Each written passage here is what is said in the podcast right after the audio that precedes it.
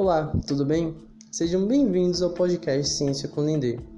Hoje falaremos sobre a influência dos impactos ambientais nos oceanos, mares e ambientes estuarinos. Bom, para falar um pouco mais sobre isso, nós convidamos a doutoranda Alice Reis de Barros de Azevedo. Alice é oceanógrafa formada pela Universidade Federal da Bahia e mestre em Ecologia e Biomonitoramento pela mesma instituição. Atua no Laboratório de Ecologia Bentônica da Universidade Federal da Bahia, onde participa de atividades de pesquisa relacionadas a organismos bentônicos em ambientes estuarinos até o presente momento.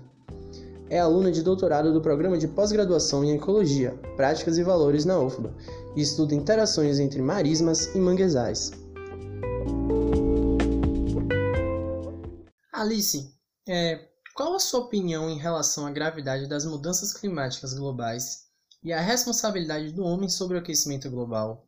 E você poderia falar quais são os impactos dessas mudanças nos oceanos e as consequências para as espécies desse ecossistema?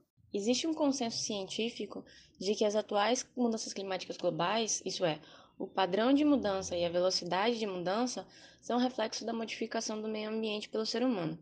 Nos oceanos, o que nós vemos é que os padrões gerais são de aumento da temperatura média dos oceanos, elevação do nível médio da água e acidificação dos oceanos. O aumento da temperatura média e a elevação do nível médio da água impacta diretamente nos padrões de circulação oceânica, e isso modifica ainda mais o clima, visto que os oceanos têm um papel importante na regulação climática. Já na fauna, o que nós vemos é o um impacto negativo na saúde dos corais, mudança em disponibilidade de recursos e comportamentais dos animais. Isso vai influenciar diretamente nos ciclos, nos ciclos reprodutivos e na manutenção das populações. E em relação a ambientes estuarinos, que são considerados um berçário para diversas espécies, eles são mais sensíveis às alterações climáticas?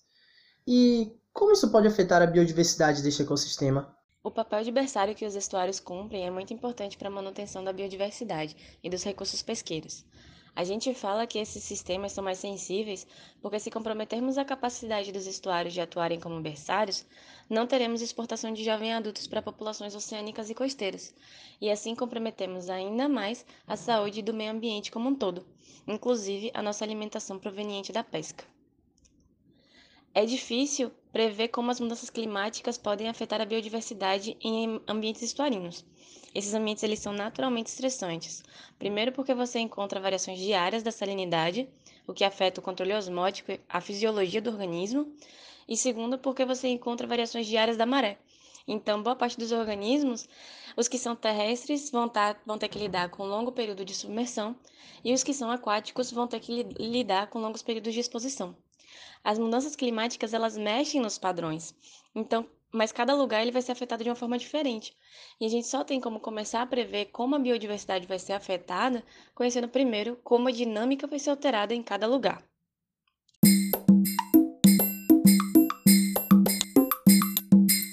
Bom, Alice, é, nossa sociedade ela é pautada no consumo.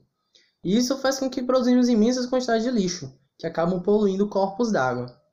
É, com relação a isso, como que os impactos ambientais gerados pela poluição marinha afetam as espécies deste hábitat? A poluição estuarina é especialmente preocupante, porque são lugares, os estuários são lugares que têm potencialmente muito organismo e muito lixo. Como todos sabemos, grande parte dos resíduos são lançados ou acabam sendo levados para os cursos d'água. Então, o que acontece é que todo esse lixo que cai no, no rio, vindo do continente, vai ser levado para o mar, mas antes de chegar lá, ele vai passar pelo estuário e impactar negativamente todos os organismos ali. Desde o adulto que entrou para se reproduzir e ficou preso em algum plástico, até o juvenil que está ingerindo poluentes químicos nas suas primeiras alimentações e que, pelo processo de bioacumulação, vai guardar isso no próprio corpo e passar adiante para quem, for, quem for se alimentar dele. No caso, aí a gente inclui nós, seres humanos, que nos alimentamos de recursos pesqueiros. Sabe-se também que hoje nós somos completamente dependentes dos combustíveis fósseis, né? E acidentes podem ocorrer durante a extração e transporte do petróleo e de seus derivados. Em relação a isso, qual o impacto da extração de petróleo e derramamento de petróleo sobre o ecossistema marinho? Um dos maiores riscos de impacto da extração de petróleo é o derramamento. O primeiro impacto vai ser no plâncton, que é composto principalmente por micro-organismos fotossintetizantes. Esse impacto ele é na base da cadeia alimentar, então vai refletir na alimentação de todos os organismos associados. Outra coisa que acontece é que sem a presença desses micro-organismos fotossintetizantes para liberar oxigênio na água, o oxigênio vai ser reduzido e os peixes e outros organismos maiores acabam morrendo por falta de oxigênio. Mas não só isso que tem de impacto. As grandes quantidades de óleo elas impregnam em peixes, tartarugas, aves e mamíferos. Comprometem a mobilidade e a alimentação, geralmente levando à morte. E além disso, as substâncias tóxicas podem ser bioacumuladas em diversos organismos e podem biomagnificar em indivíduos que se alimentam de vários organismos contaminados. No longo prazo, esse último vai ser um dos maiores impactos do derramamento. Mas não apenas o derramamento de petróleo impacta no ecossistema marinho. As plataformas de petróleo elas são colonizadas por diversos organismos. Quando a plataforma é transportada, esses organismos são levados juntos e passam a colonizar novos lugares. Quando isso acontece, espécies exóticas ao novo lugar podem se tornar espécies invasoras, serem mais dominantes que as espécies locais e acabar com o equilíbrio, se tornando um verdadeiro problema ambiental. Por isso, toda plataforma deve passar por uma limpeza antes de ser transportada, o que nem sempre acontece.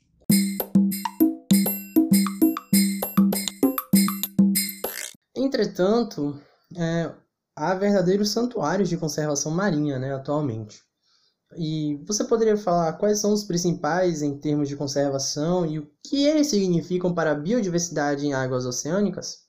Os principais santuários de conservação marinha são as regiões que concentram elevado número de espécies e que geralmente possuem muitas espécies endêmicas, ou seja, que só ocorrem naquele lugar.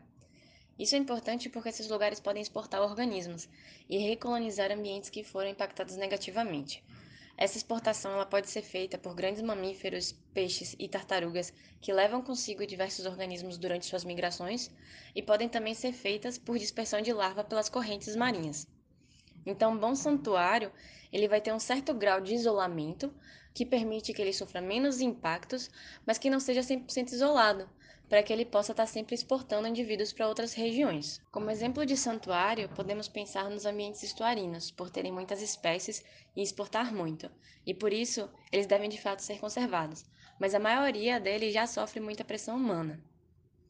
Os recifes de corais que já não são muito próximos de áreas urbanas são mais isolados, oferecem muito recurso e refúgio, concentram muitas espécies locais e recebem muitos visitantes migratórios, ou seja, esses são potencialmente excelentes santuários de conservação marinha.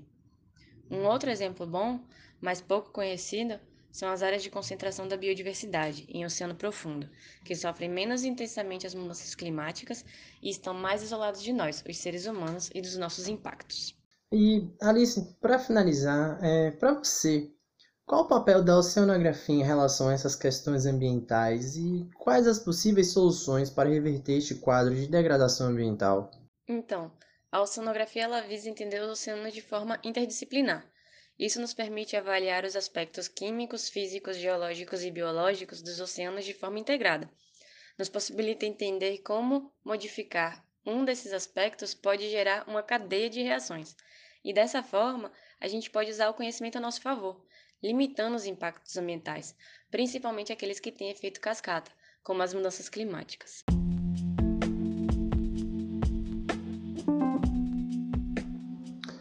Esse foi Ciência com Dendê.